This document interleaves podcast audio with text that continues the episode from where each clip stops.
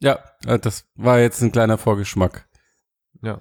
Auf Ja, sorry, die- ähm, heutige falls ihr Folge. das hört. Also ich bin im Podcast dabei, aber ich bin ein bisschen kränklich heute, also Na. nicht wundern, wenn ein paar Huster drinnen sind heute. aber ich gebe mein Bestes. Nur ein paar. Ja, wir sind ja, haben ja jetzt vorgewarnt, also Intro ab.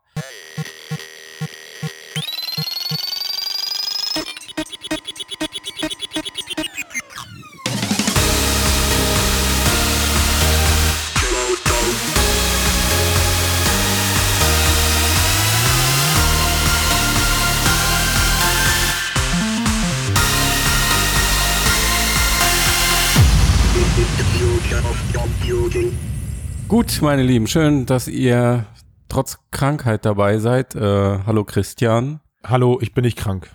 Ja, äh, aber so hat das Intro besser geklappt, Christian. Okay, na gut. Ähm, Sven. Ja, hi, ja. Ich bin ein bisschen krank. Oh, Auf dem oh ja, wir glauben es dir auch, ohne dass du wusstest, Sven. Gut, und ich bin auch dabei. Danke für die Vorstellung. Ja. Ja. Und ähm, lass uns direkt anfangen mit dem ersten Thema. Es gibt Folge, warte, du musst noch sagen, Folge ah, 77. Entschuldigung, Zukunft ja, der Folge Computer. 77, Fotocast, Podcast, Zukunft, Computer, äh, dir Mixed vor, Reality.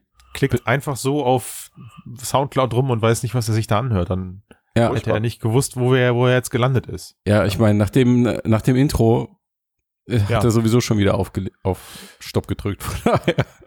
Nein, das, der hört zu. Aber Los jetzt, Thema Inhalt. Also, Supermedium. Supermedium. super Medium. Der neue Klingt Virtual Reality Browser wird entwickelt von ein paar ehemaligen von Mozilla.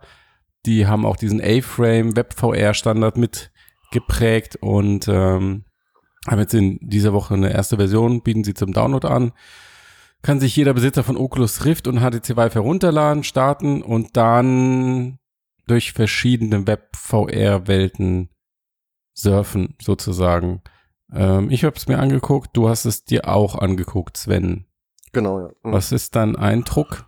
Mhm. Also vielleicht mal, was es ist. Ähm, es gibt ja noch einen zweiten Webbrowser, Janus VR, wo man so durch die einzelnen Räume durchläuft und die alle so miteinander verbunden sind. ja, Und gut. im das Gegensatz, ist, ja. ja, Genau.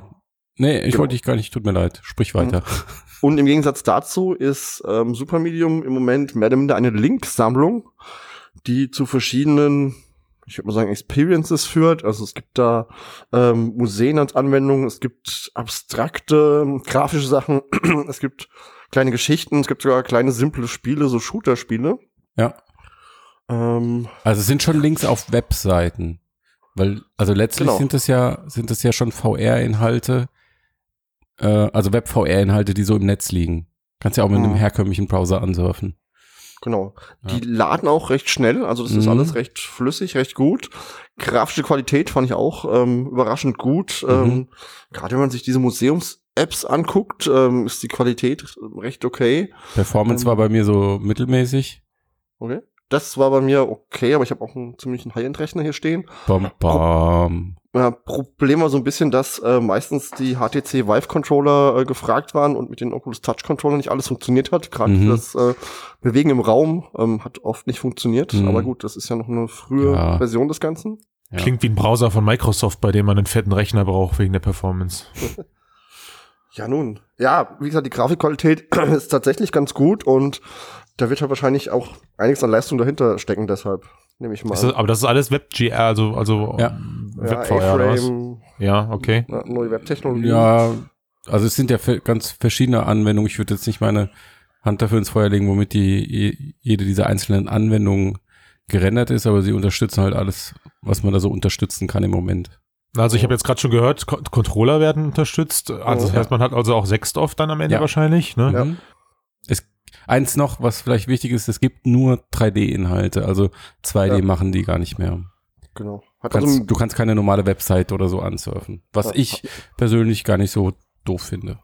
richtig, ja. Hat, hat mit Web an sich so nicht viel zu tun, sondern ähm, ja, sind halt wirklich 3D-Welten so gesehen. Einzelne voneinander abgegrenzte. Also das heißt, für euch hat sich das jetzt so angefühlt, wie man in den Filmen aus den 90ern, so Lawnmower Man oder sowas, wo man dann durch das Web gesurft ist in VR, ja? Nee, das Ähm, wäre eher diese Janus-Nummer. Also Genau. das ist eigentlich das Ironische, diese ähm, äh, jetzt, wie hieß er gleich, Supermedium, die sagen ja auch, okay, sie widmen sich diesem Thema so früh, weil ähm, man ja beim mobilen Web äh, oder beim ausbleibenden mobilen Web gesehen hat, äh, wie lange das gedauert hat, bis das Internet so, so auf Smartphone angekommen ist.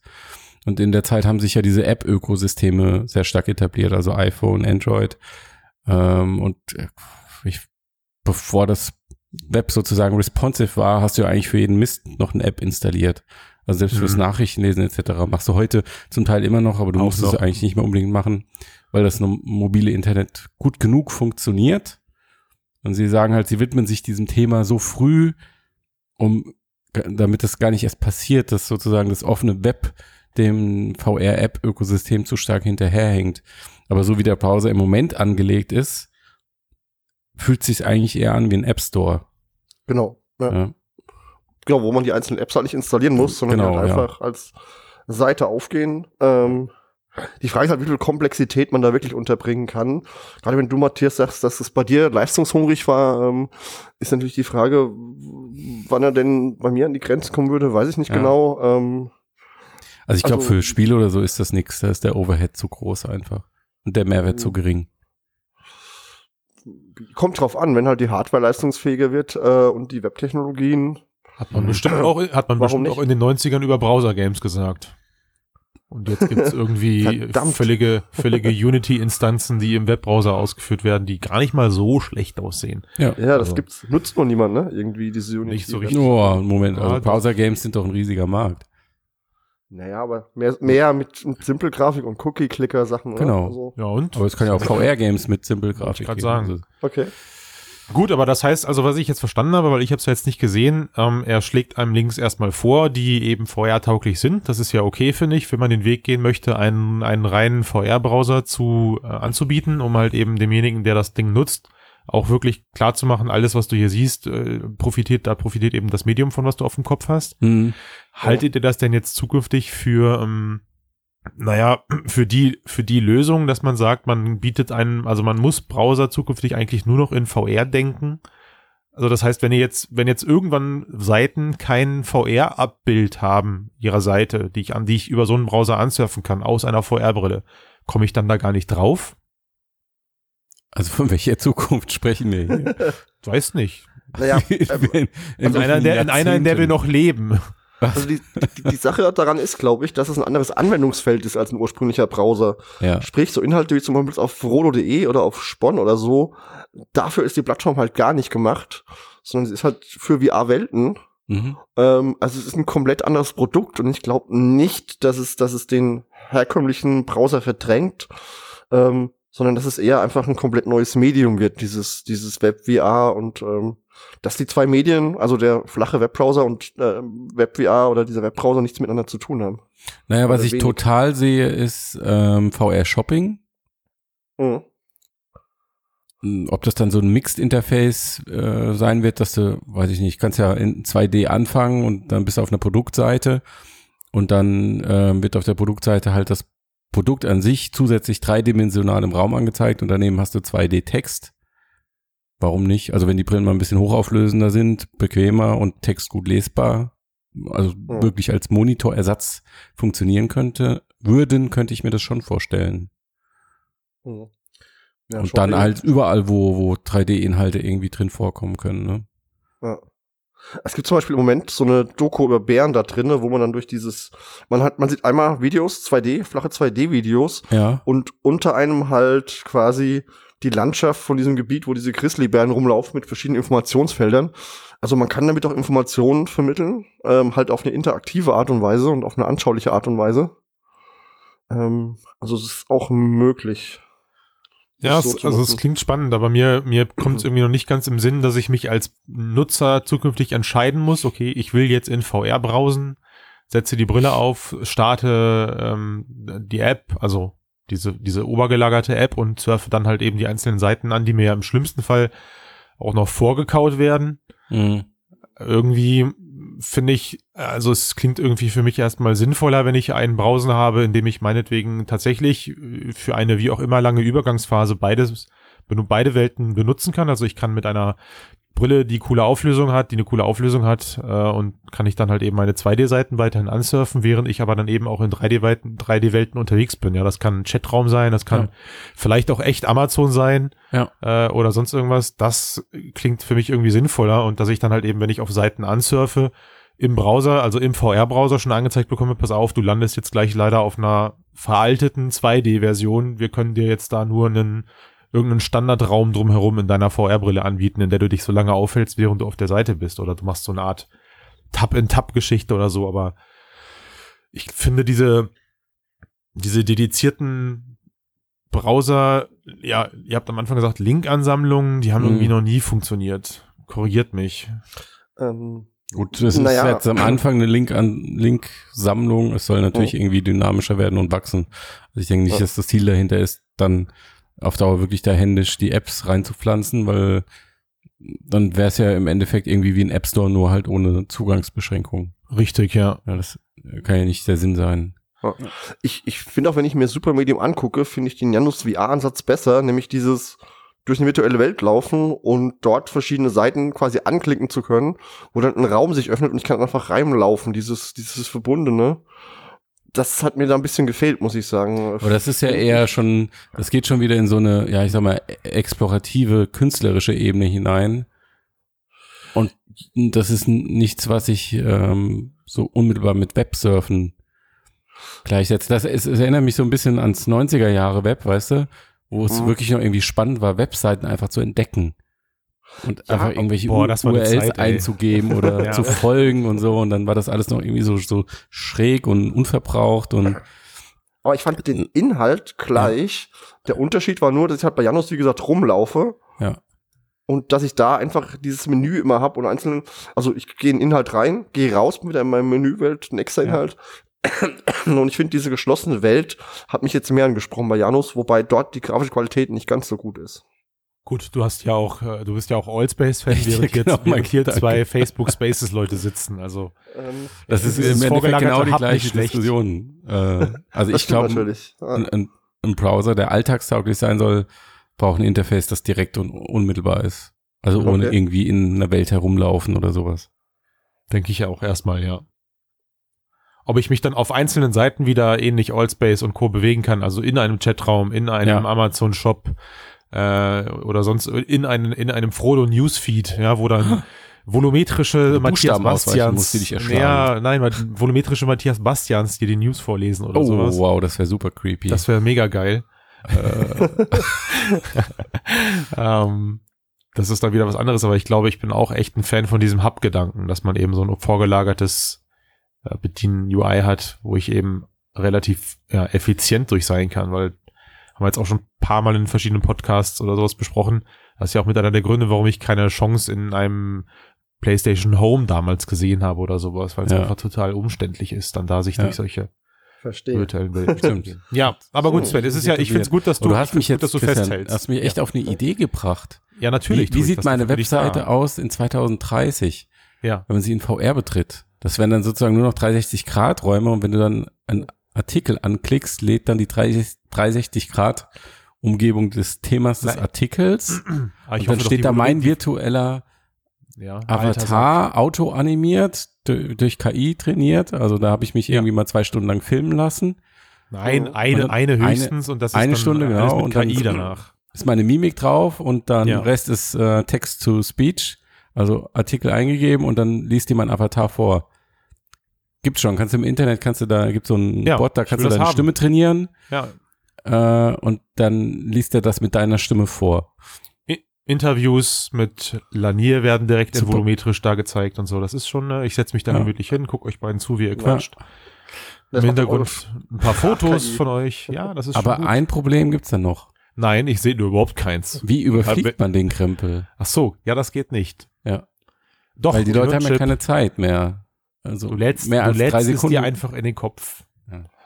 Du hast einen Management-Summary-Button und dann wird die Kurzform angezeigt. Ja, der sagt dir dann aber, Achtung, du hast heute schon drei Artikel direkt in deinen Kopf geladen. Du solltest bei fünf aufhören. Das ist nicht gut für deine Gehirnzellen. Hm.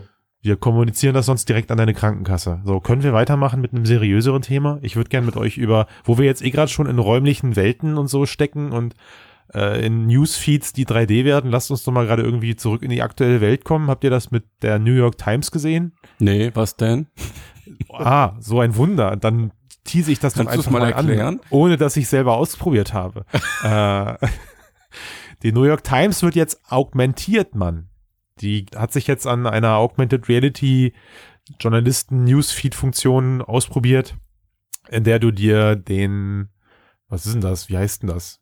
Den Zeitungsauslage, Newsstand- dem- News- genau, eine? Zeitungsbox. Newsstand als fotogrammetriertes Objekt in deine Wohnung stellen kannst über AR-Kit. Ja. Ihr beide habt's ausprobiert, Ja. ich nicht, aber ich habe das Thema eröffnet, lehne mich wieder zurück und höre euch zu. Jo, also ich find's ziemlich cool. Ähm, ich find's deswegen cool, weil's ähm, nahtlos in den Artikel integriert ist. Also so, wie du da normalerweise ein 2D-Bild sehen würdest oder ein 2D-Video, kommt dann einfach diese, dieses, dieser Abschnitt, in dem das 3D-Modell liegt. Du klickst auf Kamera aktivieren und zack, hast du es im Wohnzimmer stehen. Hm. aber es ist eine ist eine App, ich nutze es nicht im Browser, richtig? Es ist in der New York Times App. Nee, Okay, es aber- nicht im Browser, wobei ich nicht denke, dass ähm, die Hürde jetzt es in den Browser zu bringen so riesig wäre. Also äh, Google hat ja Oh. auch schon ähm, Smartphone-kompatible Browser mit mit einem 3D AR-tauglichen 3D-Viewer gezeigt. aber also, es ist, aber es, aber es emu- emuliert genau quasi das, ja. Also das, was Ja. da vor ein paar Wochen mit diesem Astronauten von Google gezeigt wurde. genau. Okay. Es Und veranschaulicht halt Objekte. Das ist halt das Ding dabei. Bitte? Es veranschaulicht halt Objekte in Realgröße. Ja, genau. Und, ähm, und bist du dann von deiner Couch aufgestanden, Matthias, um dir diesen Newsstand anzugucken? Ja. Klar, musst du ja. Also Und wie oft würdest du das am Tag machen mit News? Weiß ich nicht. Also pff, ich glaube, das ist einfach so ein, also es, es passt natürlich nicht bei jedem Thema, sondern es macht immer dann Sinn, wenn du halt wirklich eine Größendimension irgendwie verdeutlichen willst. Weil ansonsten ähm, kannst du das 3D-Modell ja auch einfach nur, also erstmal grundsätzlich, das 3D-Modell hat ja den Vorteil gegenüber den 2D-Medien, dass du es halt drehen und aus verschiedenen Blickwinkeln betrachten kannst. Ne? Danke sehr für die Erklärung, Ja, ja. nee, Mhm. nur, aber nur mal, um das generell festzuhalten. So. Und AR bringt dir dann einfach nur nochmal den Mehrwert, dass du genau das machen kannst, aber in Originalgröße und Verrückt. in einer vertrauten Umgebung. Was Mhm. einfach nochmal auf dieses Gefühl von Nähe und Präsenz des, des, also Nähe zum Objekt und Präsenz des Objekts einzahlt. Ja. Und wenn du dann mit einem ähm, iPad da stehst und dir das anguckst und drumherum läufst, also mit einem großen Display und du machst das eine Zeit, hast du wirklich so ein bisschen das Gefühl, okay, du wenn du dann, wenn du dann fertig bist irgendwann damit, hast du hinterher das Gefühl, okay, du hast jetzt irgendwie dir diese Zeitungsbox anschauen können in, Wie in einem Museum. ja, wie in einem. Museum, so in der Art, ja. Mhm. Mhm. Gut, also Und ich habe ja, mich wie, mittlerweile, wie sich das durchsetzt, keine Ahnung, also na, wie du schon sagst, es, also es wird halt spannend, für was es genutzt werden kann. Ne? Ich Ja. meine, ich habe mich mittlerweile echt damit abgefunden, dass ähm, solche, also dieses natürliche durch den Raum bewegen, trotz, trotz Blick auf dieses Smartphone-Display oder trotz Blick auf ein etwas größeres Tablet, profitiert schon die Neugier, also man nutzt die Neugier des Menschen aus, dadurch, dass er sich durch den Raum bewegen kann und das Ding halt irgendwie deutlich natürlicher erforscht. Automatisch dafür, dass man meiner Meinung nach sich mehr Sachen anguckt, als wenn man es eben per Swipe und Pinch und Zoom irgendwie sich am Smartphone-Display angucken müsste. Das habe ich mittlerweile dann auch schon festgestellt. Also, weiß ich nicht, morgen kommt der neue Tesla Z raus und du kannst dir den in Lebensgröße auf, in deinen Vorhof stellen und dann halt das Armaturenbrett angucken und was weiß ich was, den Motorraum, bla bla bla. Das ist bestimmt schon cooler in AR als Oh. über ein, als über ein voll verfüg, voll erforschbares 3D-Objekt am Display. Aber mir tun sich irgendwie auf Anhieb gerade noch nicht so die fetten News auf, bei der das halt ständig Sinn macht. Also ich weiß, dass alles, was historisch ist, sind wir ja alle ein Fan von. Also dieser alte Newsstand ist natürlich cool. Mhm. Aber puh, ey, was kommt da noch? Also wahrscheinlich tatsächlich, wie du sagtest, große Gegenstände. Bei kleinen macht es wahrscheinlich nicht so viel Sinn. Aber ja, Auto, ähm, Mm, kleine Gegenstände können auch interessant sein. Finde Ja. ich, je nachdem, was es ist. Aber sie haben, was sie ja angekündigt haben, Olympische Spiele, Athleten. Und ähm, Ja. Äh, die kann ich mir dann ganz genau angucken. Die sind dann Das auch weiß ich, ja. Aber da wird's spannend. Also ich glaube, bei Menschen wird's spannend.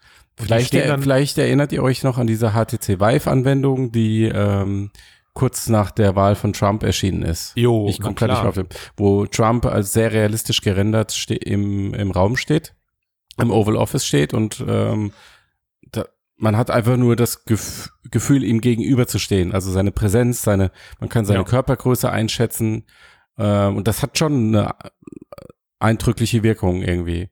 Ja, du hast aber auch eine Brille auf, ne? Und du Das hast, eine, genau, richtig. Ähm, das ist schon nochmal ein Unterschied, aber ich kann mir schon vorstellen, dass jetzt, gerade wenn es um, um Menschen geht, dass es da interessant ist. Also die irgendwie in Originalgröße im Raum anzuzeigen. Aber warum? sowas. Also ich meine, ich weiß dann, wie groß er ist und kann mir die Haare auf seinem Arm angucken oder Ja, in anderen Bereichen, aber pff, ja. ich wüsste nicht, also wenn er mir jetzt was erzählt oder, oder sowas, dann kann das ja noch Ja, gut, mit einer das ist- Story verbunden sein. ne? Ja. Also wenn die sich bewegen oder so, aber Ja. da, das ist- flasht mich gerade überhaupt nicht, die Vorstellung. Weil, also ich muss auch dazu sagen, dass mein News-Konsumverhalten überhaupt nicht AR-tauglich ist. Also ich lese das, ich lese News im Bus, in der Bahn oder also äh, unterwegs. Und da würde ich mich niemals aufstellen und plötzlich mir Ja gut, es jedes ja großes nicht, Fahrzeug oder sowas angucken. es müssen ja nicht News sein, also. Es kann ja auch in Moment, eine dann- Reportage dann- oder in Erklärstücke okay. eingebettet sein. Das, also, Mhm. die, Ja, die, der, Das, ja. das, das Ding ist halt wie immer, auf dem Smartphone ist die Frage wirklich da, ob das Sinn ergibt. Wenn ich jetzt so eine Brille hätte, warum nicht? Angenommen, ich schaue mir eine Star Wars Kritik an und habe dann diesen kleinen, wie heißt denn dieser Roboter mit dem Du bist Runde? raus, du bist raus. Das ist der, das ist der BB-8, ist das. Der BB-8. Stell dir mal Ja. vor, ich kann dann sagen, kriegt er auf den Knopf und dann läuft er über mein HoloLens und fährt bei mir im Raum einfach mal eine Runde. nee, das Oder- will ich mir nicht vorstellen, weil das nicht das Thema der aktuellen Besprechung ist. Na wieso? Das ist doch, damit kannst du doch Dinge ähm, äh, veranschaulichen. Ja, aber es- nur also- auf dem Smartphone ist es wie gesagt noch so eine Brückentechnologie. Und da ist halt die Frage, wie lange es dort wirklich interessant ist, wie lange dieser Neuheitseffekt anhält. Ich glaube, Aber sie spätestens, wenn wir bei Brillen sind. ich glaube aber diese Brücken, diese Brückentechnologie wird uns noch lange begleiten. Deswegen sollten wir darüber nachdenken, wie man die sinnvoll nutzen kann und nicht immer darauf hoffen, dass halt morgen irgendwie eine Brille rauskommt oder sowas. Ja, aber ich habe immer das Gefühl, dass dieses Smartphone ja wirklich nur so dieses, wir sind auf dem Weg irgendwo hin, wo wir hin wollen und so lange nutzt man immer diese Krücke, die aber nicht wirklich so 100% viel Sinn macht. Aber das ist wieder so eine, jetzt sind wir bei der allgemeinen Diskussion. Ja, eben irgendwie schon, ja. Also ich ich fand, ich fand diese, fand diese Demo jetzt auch mit dieser Maschine nicht schlecht, dafür eignet Ja. sich's. Und dann äh, lass dir das doch einfach mal machen in einem Ja. von 50 Artikeln. Und Ja. dann Mhm. benutzen die Leute das und äh, erleben das und äh, es wird mehr Leute geben, die so 3D-Inhalte rendern. Das ähm, zahlt ja auch auf die Industrie ein, wenn da so langsam der Bedarf steigt und eine Infrastruktur entsteht. Vielleicht gibt es dann auch einfache Tools, um sowas zu erstellen, etc. pp. Es ist ein kleiner Schritt, aber ich finde es nicht Mhm. verkehrt. Ja. Man muss halt sehen, wie oft es benutzt wird. Sprich, wenn dieser Neuheitswert vorbei ist, ob das dann wirklich dauerhaft von den Leuten genutzt wird. Ähm, werden die ja sehen durch äh, Tracking, ob das wirklich Leute nutzen. Muss man sehen, wo es hingeht. Hm. Gut, letztes Thema. Lasst uns noch ein bisschen ähm, VR machen. Unser Lieblingsthema, Markterfolg. Verkaufszahlen. Ähm, es gibt äh, neue Schätzungen von Analysten, Superdata. Also das sind genau die, die in der Vergangenheit schon ein paar Mal richtig falsch gelegen, gelegen haben. Dazu kommen wir gleich noch. Ähm, ja, und die Zahlen, die sie da rausgeben, sind jetzt insgesamt nicht so überraschend. Also PSVR relativ deutlich vorne. Ähm, von Sony kennen wir ja die offiziellen Zahlen, so etwas über zwei Millionen mittlerweile. Und dann doch laut Superdata sehr, sehr abgeschlagen Oculus Rift und HTC Vive, die zusammen ähm, ja so knapp bei einer Million liegen. Ähm, und dann Google Daydream, Windows Mixed Reality unter ferner liefen. Samsung Gear VR äh, insgesamt vorne, aber müssen wir nicht wieder durchkauen, warum. Mhm. Ähm, so, und dann halten wir uns da mal kurz an diesen Zahlen von ähm, High-End VR, also PC VR, Oculus Rift, HTC Vive auf. Ähm, laut Superdata hätte Oculus Rift im vergangenen Jahr nur circa 300.000 Geräte verkauft. Und Mhm. das trotz einer Preissenkung von circa 50 Prozent. Das wäre schon ziemlich übel, wenn diese Zahlen stimmen würden. Mhm. Ohne, ohne dass ich jetzt ad hoc sagen könnte, wo sie sein müssten, damit es okay ist, aber 300.000 verkaufte Geräte, das wäre schon, also das wäre schon ein Armutszeugnis. Es angeblich auch nur 100.000 mehr als im Vorjahr. Und HTC soll sich etwas weniger verkauft haben Ja. als im Vorjahr. Oh, ha- Also hat, ich- man muss ja sagen, gesagt, HTC hatte auch eine Preissenkung, ne? 200 Euro, sollte man nicht Mhm. unterschlagen. Mhm. Also über die, über die, ich glaube, über die Reihenfolge habe ich, an der habe ich überhaupt nichts auszusetzen. Ich glaube schon, dass PlayStation VR nach wie vor vorne liegt. Das wird auch immer Mhm. so bleiben. Da darf auch das, darf den Abstand auch ausbauen. Aber wenn wir jetzt echt bei den beiden Problemkindern bleiben mit Rift und, und Vive, das kann ich mir nicht vorstellen. Also das kann Dass ich mir so irgendwie echt ist? nicht vorstellen. Ja, das kann ich mir irgendwie nicht Ich vorstellen. meine, ich, also die Frage ist, was, was ist denn diese PC-Zielgruppe im Moment? Es ist ja schon im Privatanwenderbereich zumindest Gaming. Und da ist, abgesehen von Ausnahmen, PC-Gaming im Vergleich zu Konsolen-Gaming relativ klein. Wenn man jetzt mal von PUBG und so Dota und so Sachen absieht. Ja. Ähm, und von daher kann ich mir schon vorstellen, es gibt wahrscheinlich auch viel weniger PCs, die so eine Rift und eine Vive befeuern können, als es jetzt PlayStation 4 da draußen gibt. Ähm, glaub es werden aber, aber es werden ja immer 50 mehr. Also ich meine, überleg mal, du hast ja jetzt mittlerweile Hardware-Anforderungen, die bei einer 79 anfangen. Die Grafikkarte ist vier Jahre alt.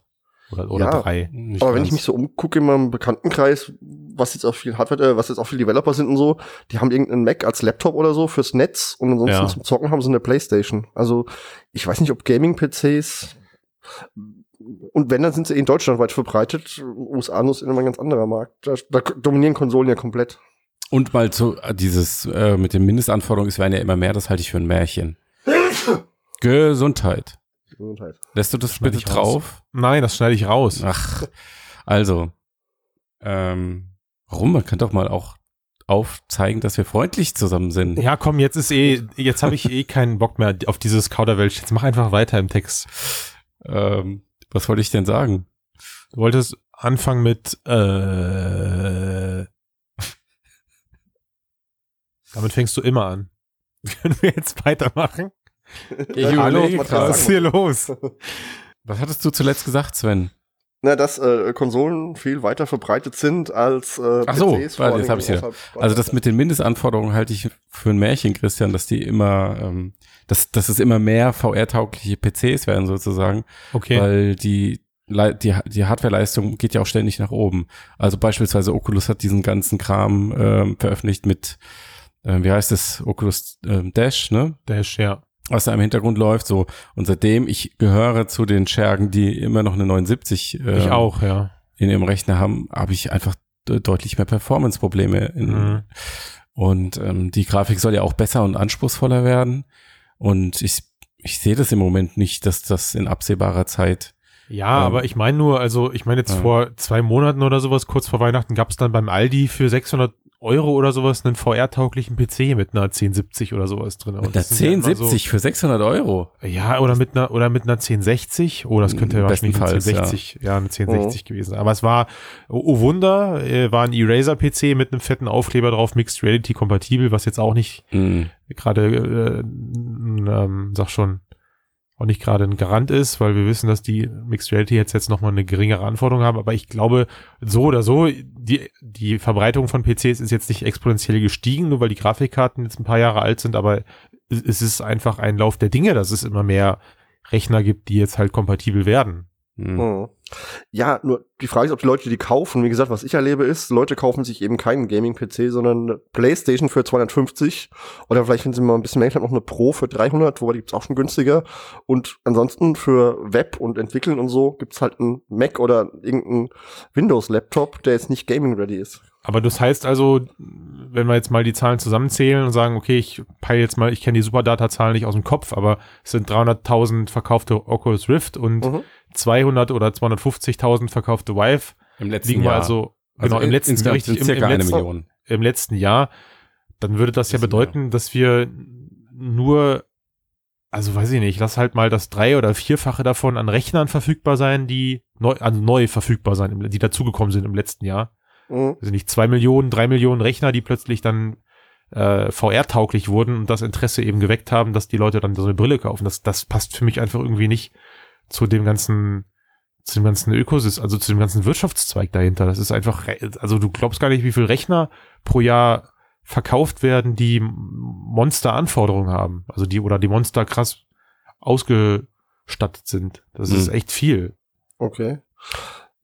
Also es gibt ja leider keine verlässlichen Daten. Die Schätzungen in der Vergangenheit waren immer so 10 bis 20, 25 Millionen ähm, leistungsfähige PCs. die da draußen sind. Also sozusagen in Anführungszeichen VR-ready Spiele, PCs. Ja, und spannend wäre jetzt, wie viel kommen da pro Jahr zu? Und ich glaube, das sind halt nicht nur zwei Millionen.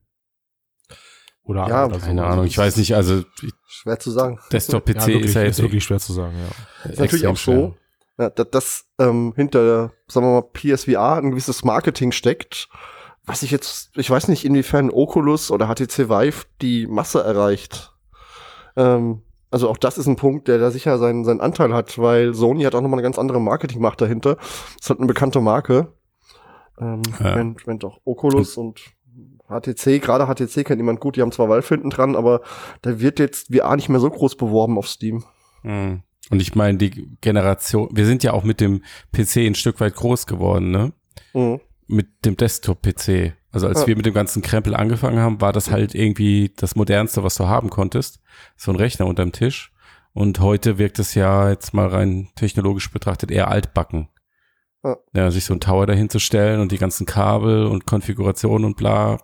Also eine Generation, die mit einem Smartphone in der Hand aufgewachsen ist, ähm, kannst du das Konzept schwer verkaufen. Das stimmt, ja. ist halt die Frage, ob, ob VR dieses, ähm, diesen PC-Bereich halt aus dieser Nische rausholt, ob es das Potenzial hat oder ob es halt Ja. wirklich so ein Ding wird wie im Gaming-Markt, dass es halt für den Heimanwenderbereich auch komplett auf die Konsole irgendwann geht und das einfach der VR-Markt wird. Na gut, die Wette der Hersteller ist ja autark. Ja, Also das haben jetzt sowohl die HTC als auch die Oculus-Leute gesagt, wenn wenn es eine Geräteklasse gibt, die das dieses Potenzial hat, dann ist es äh, autarker VR. dauert aber, glaube ich, auch noch ein paar Jahre, bis da die Rechenpower so ist, wie jetzt im Moment auf Mit diesen. High-End-Desktops. Also, Ja.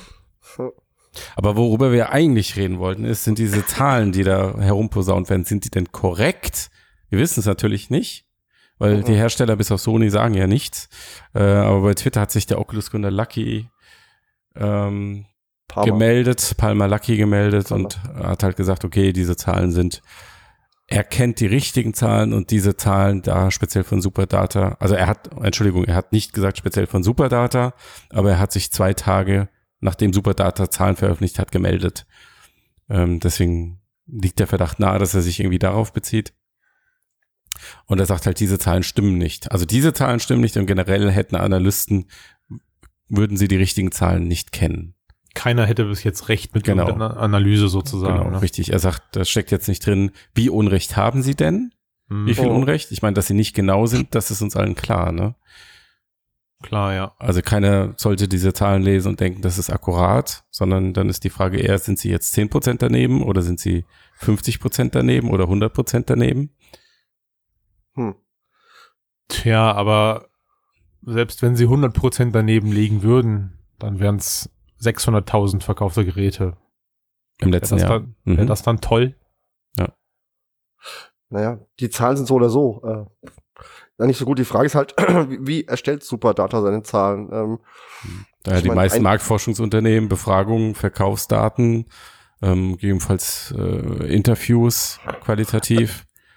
Ich glaube, ein Anhaltspunkt sind ja diese Steam-Hardware-Sachen, die, ähm, ich glaube, einmal im Quartal oder so rauskommen, wo Die- Steam sagt, ähm, was weiß ich, welche Prozessoren nutzen wie viele Leute gerade, welche Grafikkarten. Und da ist, glaube ich, VR auch aufgeführt, soweit ich weiß. Kann schon sein, dass sie das auch als Datenquelle benutzen, aber Ja. normalerweise ist es einfach, ist einfach eine Sammlung von allen Daten, die du irgendwoher bekommen kannst, wenn sie ihre Arbeit Oh. gut machen. Ja. Also irrelevant, irrelevant, ob diese Analysten oder ob diese Daten jetzt richtig sind. Ich glaube da generell gar nicht mehr dran, gar nicht mehr dran. Ich, wir wissen alle, dass der Markt irgendwie noch extremst in den Kinderschuhen, in den Kinderschuhen steckt. Ähm, und für mich steht persönlich fest, solange die beiden Hersteller Vive und Oculus keine offiziellen Zahlen rausgeben, werden die Verkaufszahlen jetzt nicht berauschend sein. Richtig. Also das, das ist der Grund, glaube ich, Ja. warum sie keine offiziellen Zahlen rausgeben. Um wenn diesen- das ein Riesenerfolg wäre, würden wir es mitbekommen. na, natürlich, ja, dann würde man Oh. darüber, also dann würde man darüber sprechen. Ähm, aber Die Frage ist eigentlich eher, wenn man so ein bisschen weiterdenkt, was machen diese Zahlen jetzt, also welchen Schaden lösen die da draußen jetzt aus eventuell? Ne? Das ist so da, für mich, für mich die hintergelagerte Frage. Also Ja. Ich meine, Christian, du hast ja eine Firma, ihr macht jetzt äh, Business-to-Business-Anwendungen, angenommen, Ja. jetzt Endkunden-Apps bauen. Für dich wäre es doch wahrscheinlich beunruhigend, äh, wenn du nicht wüsstest, wie viele Endkunden du überhaupt potenziell Nee, hast. überhaupt nicht. Also das ist ja der Überhaupt Witz, nicht? das ist ja der Witz an der Sache. Also äh, das kriege ich auch oft auf Messen oder sowas gefragt. Ne? Das ist so, man ist ständig in dieser Diskussion drinne, dass ähm, VR irgendwie ja wieder scheitern kann. Mhm. Aber sorry, ich, ich habe das jetzt schon echt oft wiederholt, aber ich beziehe das nur auf den auf diesen Konsumermarkt. Ja, also das ist für mich vollkommen irrelevant, ob morgen die Leute äh, draußen in ihrem Wohnzimmer eine VR-Brille liegen haben oder nicht, weil 99 Prozent von den Projekten, die wir umsetzen, so, sind insofern werden insofern umgesetzt, dass die Leute sich für dieses Projekt die Brillen kaufen. Also ich treffe, ich treffe, ich treffe ja nicht auf Kunden, die solche Brillen dann haben und sagen, ah, wir, wir haben uns mal Brillen gekauft und überlegen gerade, was wir dafür entwickeln lassen können. Weißt du? das, das, das meine ich aber. Angenommen, du würdest für einen Endkunden entwickeln, dann hättest du damit doch ein Riesenproblem, weil du nicht wüsstest, wie groß deine Zielgruppe naja, ist. also meine Endkunden sind B2C ja. Businesskunden, die das Zeug Ja. für sich einsetzen. Also, Aber wie gesagt, wenn es nicht so wäre, wenn du dich jetzt mal reindenkst, Ja. du wärst jetzt ein, eine Software, eine Anwendung, eine Experience, ein Spiel Ja. für einen Endkunden machen, ja, dann hättest du doch damit wahrscheinlich Bauchschmerz, wenn du nicht wüsstest. Da hätte ich aber nicht erst jetzt. Bauchschmerzen damit. Deswegen habe ich mich ja entschieden, auch keine Spieleentwicklerbude zu werden im VR-Bereich. Also Das ist du doch mich- das darfst du an mich den nicht fragen. Zahlen. Ja, aber das ist doch das an den Zahlen, was wirklich für alle schlecht ist, die in den Markt einsteigen wollen, dass sie überhaupt nicht abschätzen können, ob sie mit dem, was sie investieren, wieder ihr Geld reinholen können, sofern sie auf den Consumer-Markt gehen. Ja, aber ich glaube, da musst du, wenn du, wenn du dich jetzt in den Markt beschäftigst oder du möchtest da jetzt einsteigen, dann solltest du dich erstmal mit ein paar Indie-Entwicklern unterhalten, Mhm. die das seit zwei Jahren machen. Und da habe ich mit vielen drüber gesprochen und da ist einfach noch viel Liebelei dabei und das musst du einfach wissen, wenn du einsteigst. Du investierst da in die Zukunft. Und das ist ja auch das, was äh, Lucky in seinem, in seinem, in seiner Aussage nochmal so ein bisschen durchleuchten lassen hat. Also unabhängig davon, wie diese Zahlen aussehen, VR ist die Zukunft und die Frage ist jetzt einfach nur, was, was, wie verzögern wir den Markt oder wie verunsichern wir den Markt, indem wir eben ständig solche total bescheuerten Analysen raushauen, die auf der einen Seite falsche Hoffnung schüren, weil sie eben viel zu hoch sind und auf der anderen Seite eben die Leute total ein total falsches Bild davon liefern, was das überhaupt jetzt gerade bedeutet, wie viel davon draußen verfügbar sind. So, VR ist die Zukunft von was? äh, Äh, egal. Aber auch zu- zu deiner Frage. Ähm, also, ich sehe das ein bisschen zwiegespalten, weil wir berichten ja auch über diese Analystenzahlen.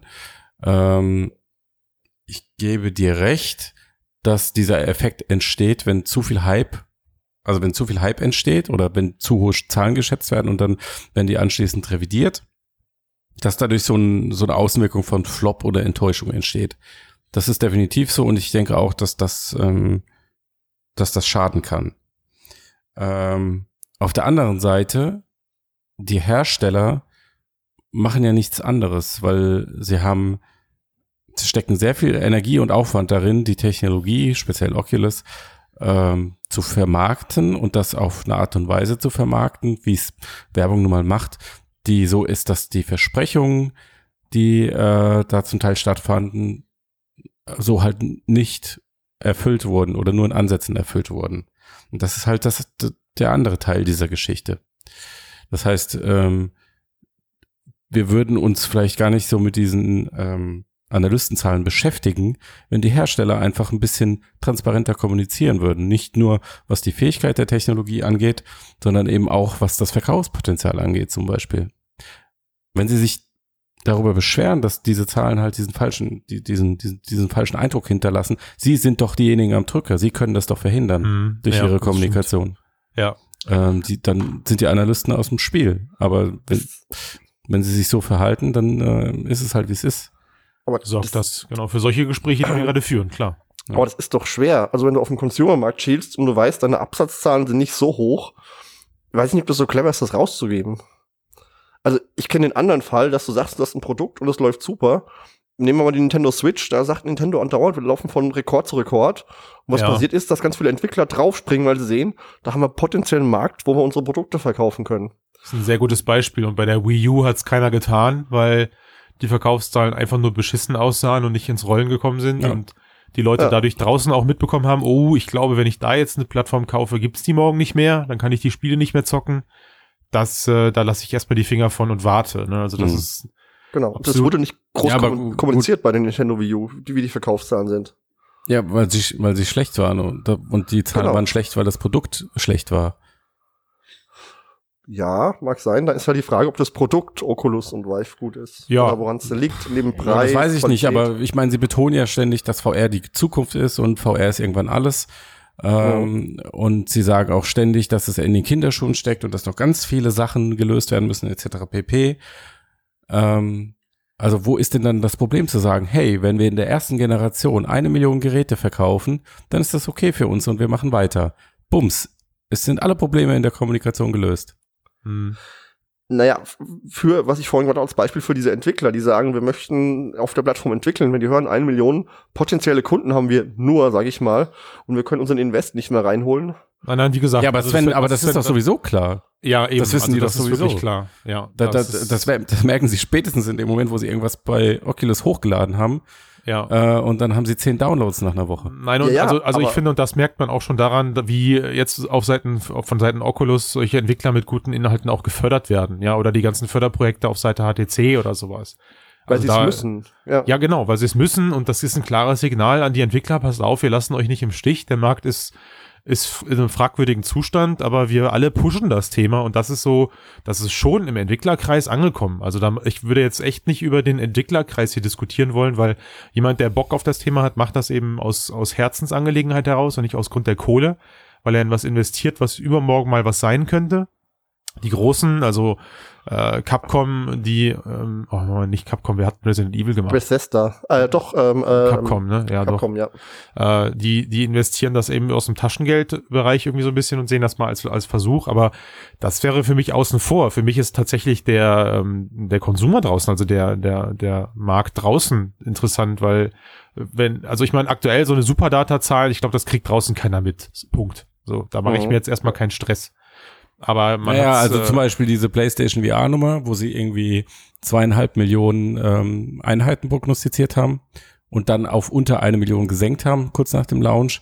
Ähm, das hat die, das haben viele mitbekommen. Also okay. das hat Schlagzeilen gemacht, das war in allen Ja. großen US-Medien. Ja, okay. Ja. Tja, abwarten. Also ich Ja. glaube generell, generell existiert draußen eher, ist eher ein großes Zögern verbreitet, was das Kaufen der Brillen angeht. Ähm, jetzt erreichst du langsam so ein bisschen auch diese, diesen kritischen Zeitpunkt, wo die Leute sagen, jetzt lohnt es sich nicht mehr zu kaufen, weil all die ganzen Nachfolger angeblich schon in den Startlöchern stehen. Ja, das denke ich auch. Äh, ne, und deswegen wird jetzt gerade eh nochmal so eine zögerliche Phase eintreten. Die autarken Systeme kommen bald raus, die werden die Leute noch mehr verunsichern, was sie jetzt kaufen sollen, weil sie erstmal nicht schnallen, wo ist jetzt der Unterschied zwischen einer Oculus Go, einer Vive Focus und einer Oculus Rift oder sowas, wenn das nicht transparent genug äh, und ver- verdeutlicht wird. Also, ne, kaufe ich mir jetzt eine, eine Xbox Pro, ein High-End-PC oder ein Smartphone zum Zocken. So fühlt sich das, glaube ich, für die Leute draußen an. Bei den jetzigen eben genannten Sachen können sie es sofort unterscheiden was Mhm. sie damit, welchen Vor- und Nachteil sie damit haben. Bei den Brillen geht das eben noch nicht. Ähm, ja, ich glaube, Matthias, du hast gerade alles gesagt. Eigentlich diese Transparenz der Hersteller, die würde viele Probleme lösen. Echt, Punkt. Genau, du kannst halt nicht äh, irgendwie ein pro prototypisches, eine, Pro eine Prototypentechnologie verkaufen und experimentieren, was okay ist, aber dann Marketing machen wollen wie Apple. Ja, kannst du schon. Ja, kannst du Sieht schon, aber dann hast sieht du halt solche sieht halt so Probleme. aus wie jetzt. Ja, genau. Und ähm, das betrifft ja jetzt nicht nur Oculus, sondern auch viele andere in dem Bereich und wo es wirklich schon am Punkt ist, wo es manchmal nervig ist, weil du einfach so viele Versprechungen liest, von denen du weißt, keine Ahnung, ob überhaupt realistisch und wenn, dann irgendwann mal so weit weg. Ja, Ähm, das ist einfach, ich- das ist zu, zu abgefahren und ich denke, das hat viel so mit diesem Investor Silicon Valley Spirit zu tun. Wer am meisten Mhm. verspricht, kriegt das meiste Mhm. Geld. hm. Und klar, das ist ein kommunikatives Problem. Dadurch entstehen diese Hypewellen und dann die entsprechende Enttäuschung. Das ist alles irgendwie selbst gemacht. Ja, aber ich sehe da, also ich sehe da jetzt halt keinen Grund darin, warum der Markt deswegen jetzt zerbrechen sollte. Weißt du, das ist also im, im Gegenteil, im schlimmsten Fall kann Oculus und, und äh, HTC oder Vive oder Valve oder so sich das noch zu Nutzen machen, indem sie einfach wirklich die Katze aus dem Sack lassen und im selben Atemzug dann eben die Nachfolgerbrille ankündigen und sagen, hey Leute, ja, weiß ich nicht, Oculus Connect 2018, ähm, hier ist das Baby, Oculus Rift 2 kommt nächstes Jahr im Sommer raus, wir haben so und so und so und so, wir haben euch ge- zugehört, das und das ist verbessert und ach so, übrigens, so sehen die Verkaufszahlen der Oculus äh, 1 aus, die sind verhalten, ja, dann siehst du Mhm. halt plötzlich da eine 1,5 Millionen stehen oder eine 1,8. Aber sie haben halt sofort das Commitment für die nächsten drei Jahre äh, präsentiert. So. Also, das bezweifle ich, dass sie Zahlen rausgeben, wenn die, wenn die schlecht sind. Also, das machen Firmen, so wie ich Firmen kenne, echt nicht. Das machst du, Also wenn sie müssen ja nicht die würden- konkreten Zahlen nennen, dem sie können Moment ja auch ja einfach sagen, ja, also, Also sie würden, sie würden in dem Moment ja auch nichts mehr lösen, um Gottes Willen. Aber das, also das Commitment für die nächsten Jahre ist ja in Form einer neuen Hardware dann auch da. ja. Fertig, Mhm. aus, vorbei. Ja, aber ähm, das, das meine ich halt. Also so, dass ich glaube halt auch irgendwie so an diesem Scheitelpunkt Mhm. sind wir gerade irgendwie. Mhm. Mhm. Das passiert jetzt 2018, 2019 und äh, in 2018, 2019 sehe ich halt jetzt den Markt nicht plötzlich verschwinden. Dafür Ja. steckt da, dafür steckt da immer noch zu viel Geld drin. Punkt. Schwierig wird's, wenn die zweite Generation dann halt immer noch ähnliche Verkaufszahlen vorweist in zwei Jahren.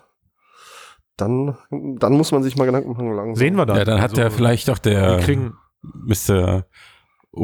US-Marketing-Boss Galloway recht, wenn er sagt, die Ja. Leute wollen sich einfach nichts auf den Kopf ziehen. auf den Kopf Fertig. setzen, ja. Mhm. Also wir, wir kriegen, ich finde, wir kriegen einen kleinen Vorgeschmack auf das, was da kommen könnte mit der Go. Ich weiß, ihr beide stöhnt jetzt und verdreht die Augen, aber ja, aber hallo. der ist, äh, da ist jetzt, da ist ein Softwaremarkt für da, da ist eine, eine Plattform für da, die gefüllt ist und jetzt bringst du halt einfach ein smartes kleines Gerät auf den Markt. Und ich glaube, das ähnliche könnte mit einer Oculus Rift 2 passieren. Du hast neue Interessenten, die sagen, naja, komm, jetzt greife ich auf einen drei Jahre alten Fundus an Games zurück. Da sind ein paar Titel bei, die cool sind. Es werden ein paar Titel angekündigt, die direkt in kommendem Jahr erscheinen und das sorgt einfach doch auf Käuferseite für eine andere Vertrauensbasis, ja, als, äh, als jetzt eben weiterhin die Rift 1 wieder immer weiter durchzuschleifen und durch Software-Upgrades schmackhaft zu machen oder Mhm. Preissenkung. Ja, und ich denke, es muss noch was anderes pa also passieren. Also es gab ja dieses, mal- war mal so in Mode zu sagen, VR braucht keine Killer-App. Okay, vielleicht braucht es nicht die eine Killer-App, aber es braucht zumindest ein Killer-Anwendungsszenario. Ja, Und das ist noch nicht da, weil die Leute dachten, es ist Gaming, ist das Einfallstor. Jetzt merken sie, hm, okay, Gaming, VR, traditionelles Gaming, VR-Gaming ist doch irgendwie, sind doch zwei Paar Schuhe, komplett andere Sachen. Und die, Mhm. und die konservative, doch recht konservative äh, Spielegemeinschaft sp springt da nicht so drauf an. Und was ist es jetzt? Und ich glaube, das brauchst. Ähm, und ich rate jetzt so im Moment Richtung autarke VR mit Raumvideos, äh, Livestreaming oder irgendein Telepräsenztelefon, sowas in die Richtung. Mhm. Und das muss, denke ich, auch noch passieren. ja. Mhm. Weil im Moment weißt du, ja, auch. weißt du ja einfach nicht, wofür du sie kaufen sollst. Aber, aber nicht für, nicht in diesem und im nächsten Jahr, solange diese autarken Brillen 700 Euro aufwärts kosten. Nee, das Und ist ja ein stolzer auch- Preis, ja. Auch Ja. nicht mit der Auflösung, die sie haben. Also, Na, das ist noch ein langer Weg, glaube ich. Ja, aber wir gehen den alle. Hoffentlich, ja. Ja. Hm. Also ich glaube, in dem Moment, wo du mal dir so eine autarke Brille aufsetzen kannst und dann kannst du neben dem Torwart, neben dem Pfosten stehen und ein paar Schritte hin und her laufen oder neben dem Trainer äh, am Spielfeldrand, ähm, in dem Moment ist der, der Käse irgendwie gegessen. Hm. Dann, dann hast du ein Anwendungsszenario. Könnten die Leute auch damals bei 360 Video gesagt haben, ich weiß es nicht. Warum? Kannst du nur den Kopf drehen. Ja, Naja, das, gibt Menschen, ich kenne Menschen, denen hat das damals schon als Killer-Argument ausgereicht, warum jetzt plötzlich das ganze Zeug Mainstream wird, weil man eben dann Sportveranstaltungen übertragen kann und so. Aber das gibt's ja auch, also gibt's ja ja auch auch, genug Versuche, ne? So, Ja. ja. Also, ohne ohne jetzt nochmal ein neues Fass aufzumachen, ich meine, Gear VR sehe ich in der Richtung wie Oculus Go, deshalb verstehe ich Oculus Go zum Beispiel nicht, aber wenn ich mir Gear VR angucke, ähm, das Ding liegt millionenfach mehr oder minder ungenutzt bei den Leuten zu Hause rum, weil sie nicht wissen, was sie damit tun sollen. Und ich wüsste nicht, was jetzt bei Oculus Go der Unterschied ist, was technisch ja in eine ähnliche Richtung geht. Das Identisch sehen wir, wenn das Ding dann draus ist. Ich bin gespannt. ja. Du hast ja sogar schon Zuspruch bekommen für deinen Oculus Go Fanboy-Tum. So sieht's aus. Ja, ja. Wenn das ein Erfolg wird, dann äh, können wir Christian alle loben. Hört ihr mich eine Flasche Sekt aufmachen? Ja. Wenn es kein Erfolg wird, auch. Eine Flasche Schnaps. Ja. Okay, Jo. das war meine Runde. Ja. Bis nächste Woche. Hoffentlich dann wieder mit Tobi. Irgendwie, irgendwie fehlt mir hier so ein bisschen Musik. Ja, und mit weniger Husten, Sven, bitte. Mit weniger Husten. Das war jetzt Matthias, aber Ja, nee, nee, das war nicht nur Matthias. kurz. Doch, Nee. das war ich, Christian. Nein, oh, Nein, das Das war ist- nicht du ich. hast- Mann, Sven, ja. hör auf zu husten. echt, ehrlich jetzt. jetzt. Das ist gut, unhygienisch. bis nächste Woche. Bis dann. Ciao. Bis dann. Ciao.